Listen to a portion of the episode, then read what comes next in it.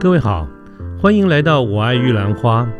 这个节目呢，主要是针对年轻人所可能遭遇的各种议题来做广泛的讨论与分享。欢迎您跟我们一起。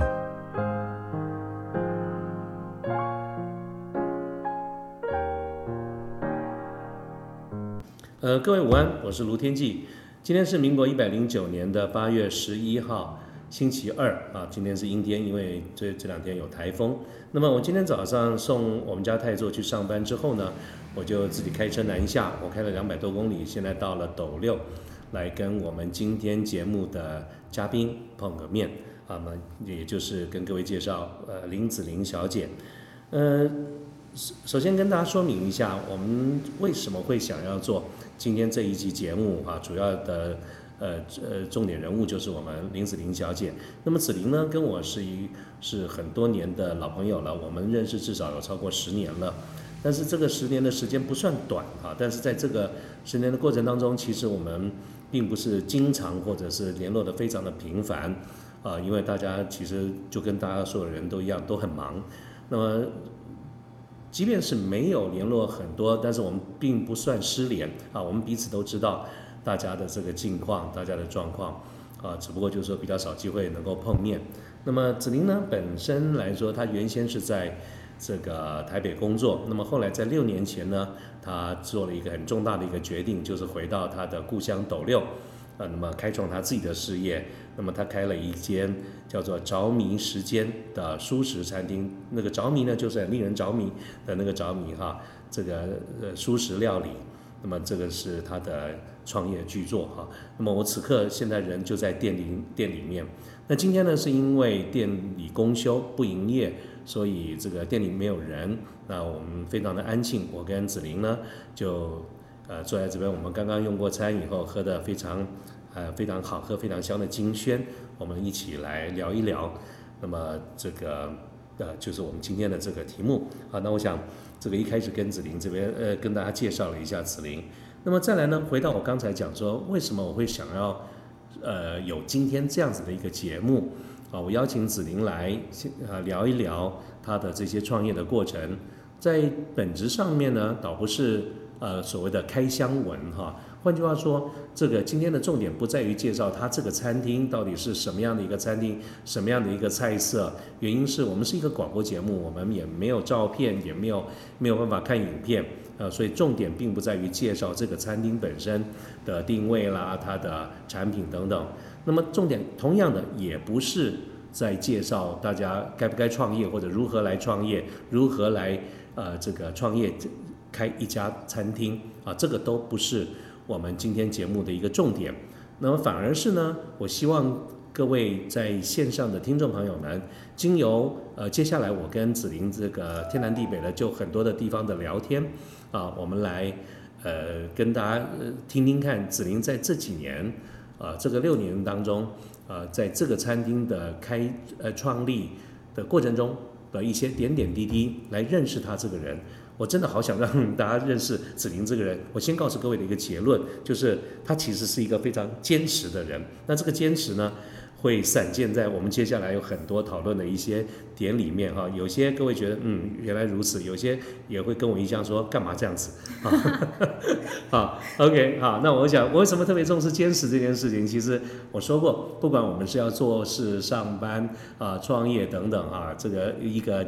非常正面的人格特质是我一直都很欣赏的，所以当我用“坚持”两个字来描述子玲的时候，我其实是一个非常正面的一个看法。我也很鼓励我们所有的呃在线上的这个听众朋友们，今天听完了我跟子玲闲聊的这些主题里面啊，不论你还记得多少，你应该要记得一件事情，就是坚持其实对我们是非常重要的一件事情。好，不过这个就不讲太多了。那接下来呢，我打算呃就介绍子玲出场，没有，他其实就在我旁边啊。来，子玲，要不要先跟我们线上的朋友们呃问个好啊？好的，呃，各位听众朋友，大家好，我是子玲。那今天很感谢卢老的邀请，然后也觉得很荣幸可以担任这一集我爱玉兰花的嘉宾，那可以跟大家好好的聊聊我们呃这这一路走来的心路历程。好，谢谢子玲。哎，子玲要不要？那既然这样子的话，就跟我们先聊聊好了。因为刚才我有呃跟大家讲说，我们认识非常长的这个时间了。对那么在一开始的时候，你是在台北工作，嗯这一段可不可以抓一两个重点，简单的跟我们讲一下？嗯我们主要想知道的就是，原先你是在就业上班嘛，是是哈大概是哪些方哪些产业，你做了哪些工作？那嗯怎么会想到要呃这个回乡创业呢？啊，这个是第一个重点，要不要跟大家聊一下？好哦，呃，之前做过，呃，在杂志社担任过编辑，然后也在贸易公司担任过国外业务。那其实会想要回家乡创业，一开始的时候并没有很明确的知道自己到底要做什么，但是，呃，因为从算北漂吧，就很多跟我一样的年轻朋友或者什么，大家一开始选择也是工作机会比较多的台北。那来来回回的跟妹妹两个人都在台北工作，然后那时候就是觉得回家的时间跟爸妈相处的时间很短。那有有的时候就是当累了或什么，你就是会很想要陪在家人的身边，所以那时候渐渐就有一些念头。然后工作工作工作工作着，有的时候你也是会想说，一辈子就这样吗？就是念书念书，然后工作，那这样子下接下来的人生十几二十年，呃，可能更长，然后就只是在这样子的环境下度过嘛。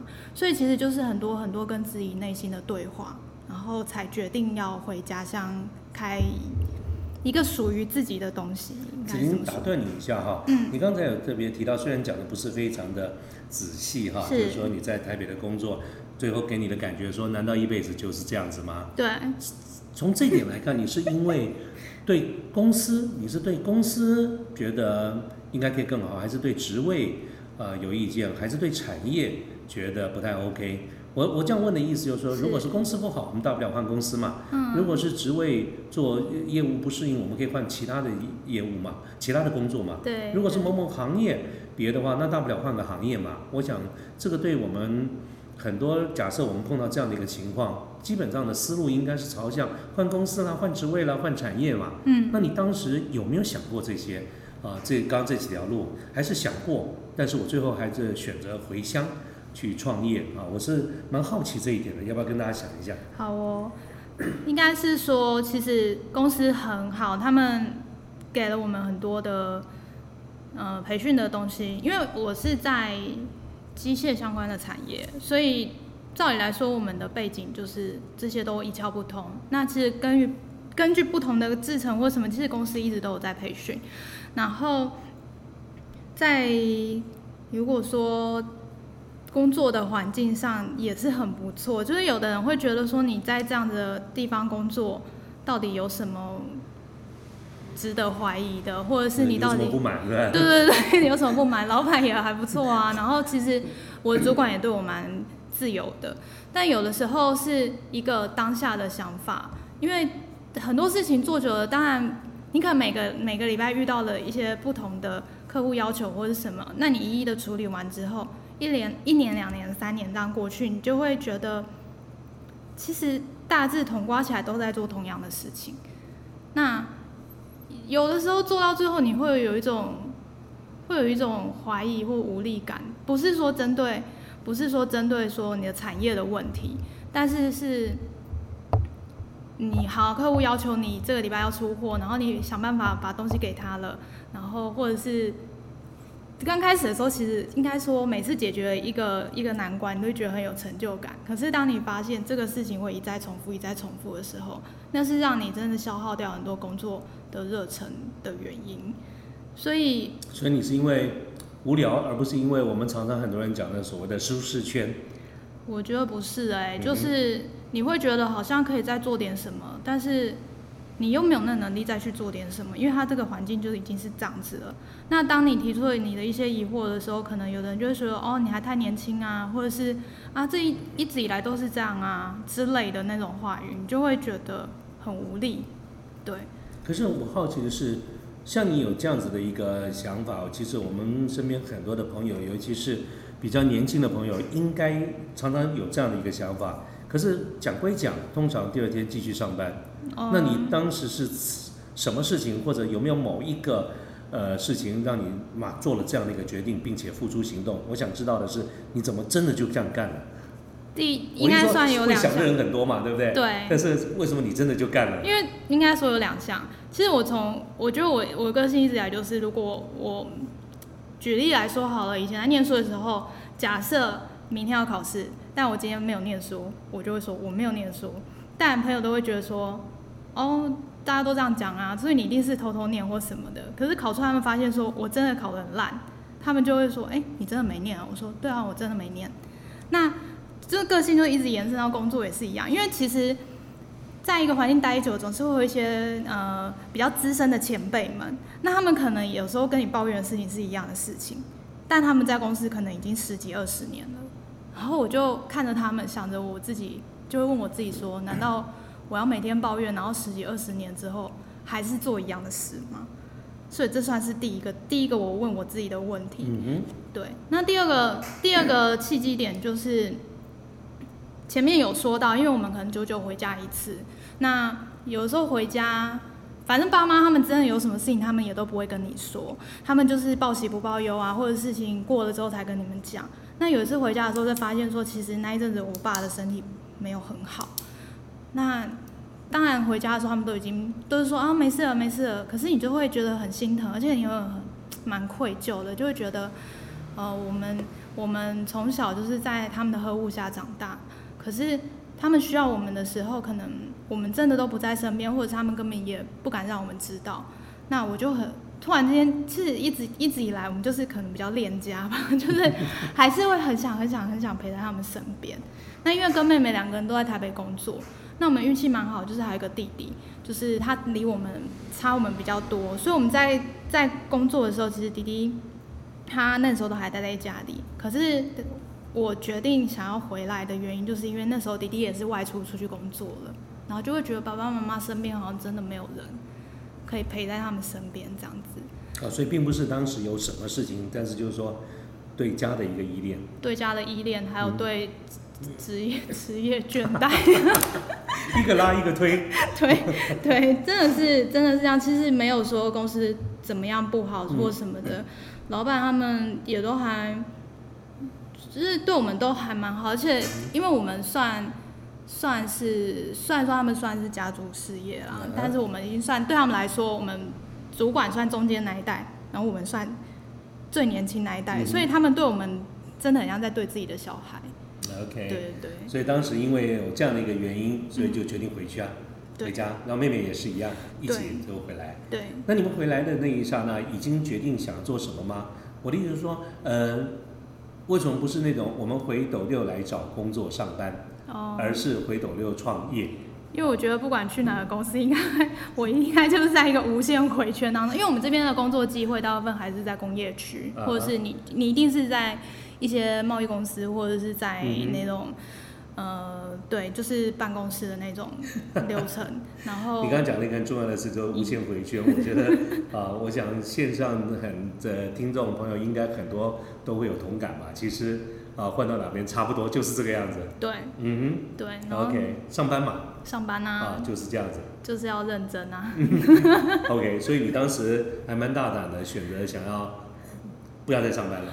对，因为我那时候其实其实应该说前前后后这个想法有一年，我一直说服我自己说，一年是在台北的时候，就是离职，我想了一年，嗯就是要不要离开这个舒适 圈，我想了一年。，OK，对，然后但那时候就是觉得不行，我不能让自己有退路，所以我是决定，我如果真的要做下一件事情，我都是会先把上一件事情结束之后的那个人，因为我知道我自己的个性比较，如果说我还有退路的话，我就没有办法果断的往前走。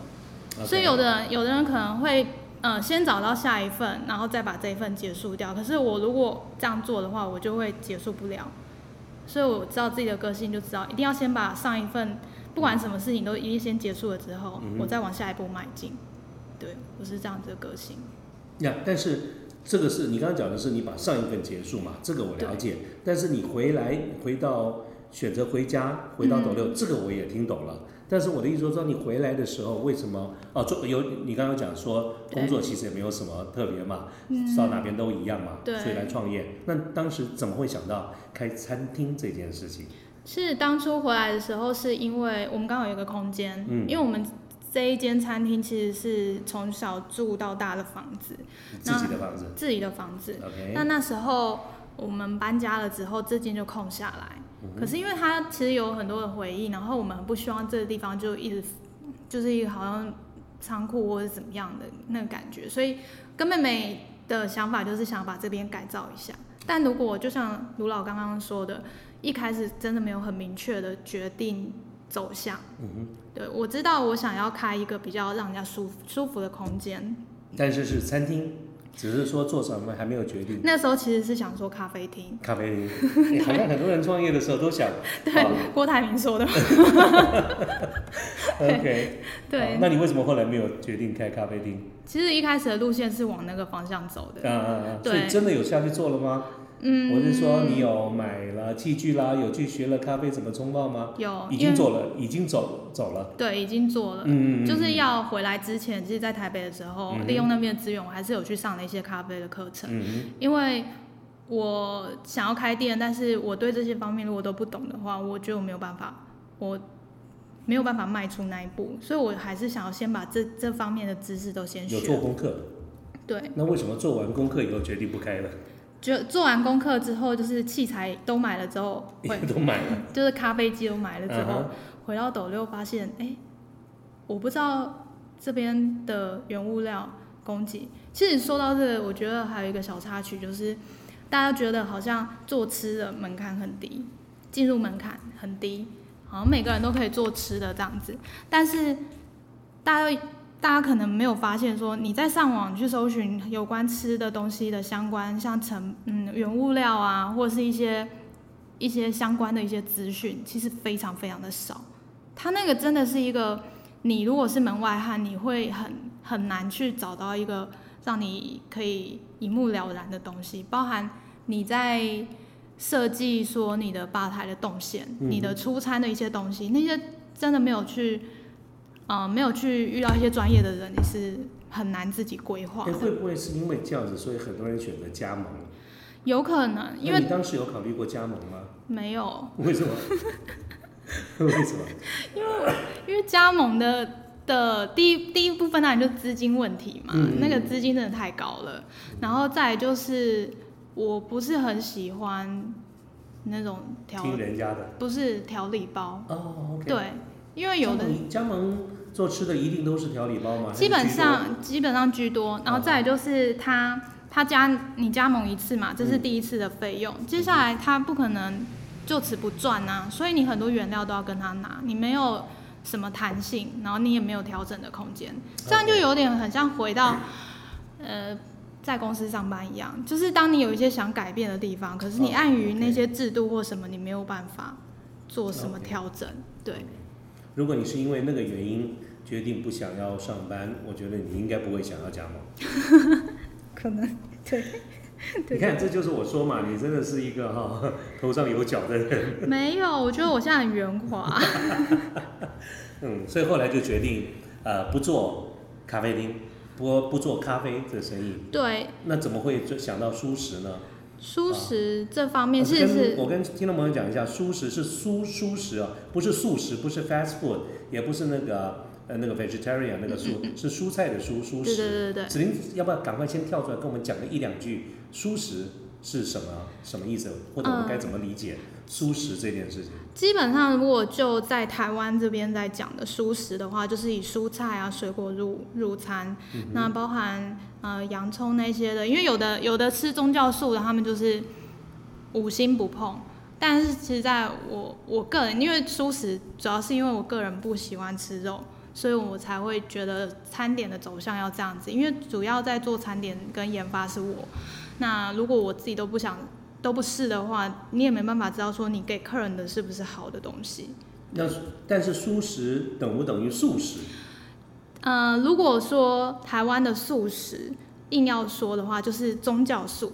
那宗教素的话，它洋葱啊，酒啊，有的甚至奶蛋都不吃。那在我们你吃吧我都吃，，OK，对我都吃，我就是不不吃海鲜，不吃肉。嗯哼，对对对，所以是以我硬要说的话，其实是以我个人的饮食习惯下去研发了一些餐点，然后推出这样子。那这种素食的概念，在刚才你所描述的，其实应该算是比较新的概念。对，算是渐渐的，应该是说从欧美那个地方开始流行回来的。那我们讲现实一点好了，嗯，今天如果它是一个很新的一个概念，对，那你回到故乡斗六，当然我对斗六不太了解。其实我刚才我们还没有开始录节目前，你记不记得我跟你讲，这个搞不好我想了半天，我还真是第一次来对，斗六。我活了活了这么多年了，第一次来斗六，对，我对斗六并不并不真正的了解。但是基本上呢，我我很我我总觉得你刚才所描述的这种舒适啦，这种是比较天然健康，是比较新的概念。嗯到底存不存在地域性？比如说，呃，还是北部比较鲜一点啊、到底存不存在这种，比如说斗六，会不会比较慢一点接受这种状况？会。那么你当时回来的时候，应该也有感受到嗯啊，所以你当时有没有做了市场的调查？因为你刚才说根据你个人的习惯，你希望来做素食，嗯，但是这个回到现实的一点，它有没有市场？你当时有没有做过这样子的一个市场的调查？好。其实当初回来的时候，决定舒适也还有一个一个原因，是因为斗六算是老年人口比较高的地区，那吃素的人口也比较高，所以当初的切入点其实是觉得说素食，大家的想法就是很多的添加物啊，一些塑料啊，嗯然后是比较油、比较比较容易觉得油腻的那种餐点。你讲的是那个吃素的那个素食，对，因为他们用了比较多的添加物，所以你会觉得它吃起来的口口味啊，或者是它可能想要兼顾说一些营养的摄取，它就会油下的比较多。OK，对，所以所以很多人想要素食，就会觉得很多就是好像在吃吃草，要不然就是在吃那个对，就是觉得都在吃一些加工的食品。嗯，但其实素食这个概念就是，嗯、北部当然是北部当然是最多的嘛，嗯就是它已经是蛮接蛮被大众所接受的。嗯但回到这边的时候，我是想要让大家感感受到说吃素还有另外的选择，对它是可以比较天然的，然后也是可以很美味的。所以你一开始确实是从素食这个角度来看，提供切入素食给他。对对对，OK，对那这是一个感觉，还是你就是问问邻居，还是你真的有做过什么样的一个试调？试调其实真的没有，但那时候只是觉得说，因为连同嗯我们、我们餐点其实就偏向早午餐的形式。嗯那在北部大家这已经是大家都很熟悉，根本不用解释说什么是早午餐。对，连我都懂。但这边你会看到很很可爱的现象，他说挂早午餐，可是他可能就是从早上卖到中午，他叫早午餐。就是早餐他就开始卖，可是他卖到可能一两点，嗯然后他就说早午餐。早午餐。对，所以我们这边的早午餐很可爱，你可以看到有炒饭，然后炒面，然后就是很？对对对对，就是那一些很可嗯爱。然后你觉得他们他们其实也没有说错，他就是从早上卖到中午。嗯可是当我们在带入这种比较台呃北部比较亲，就是大应该说大都市，嗯对比较熟悉的这种餐点的形式的时候，其实一开始真的要解释很多。那你算是斗六第一家这种店吗？我我回来那个时期刚好是，应该说这种餐厅的形式开始进来的时间点，只是说我刚好在市场定位上，我做我做的就是以舒适为嗯导向的那个定位区块。OK，对。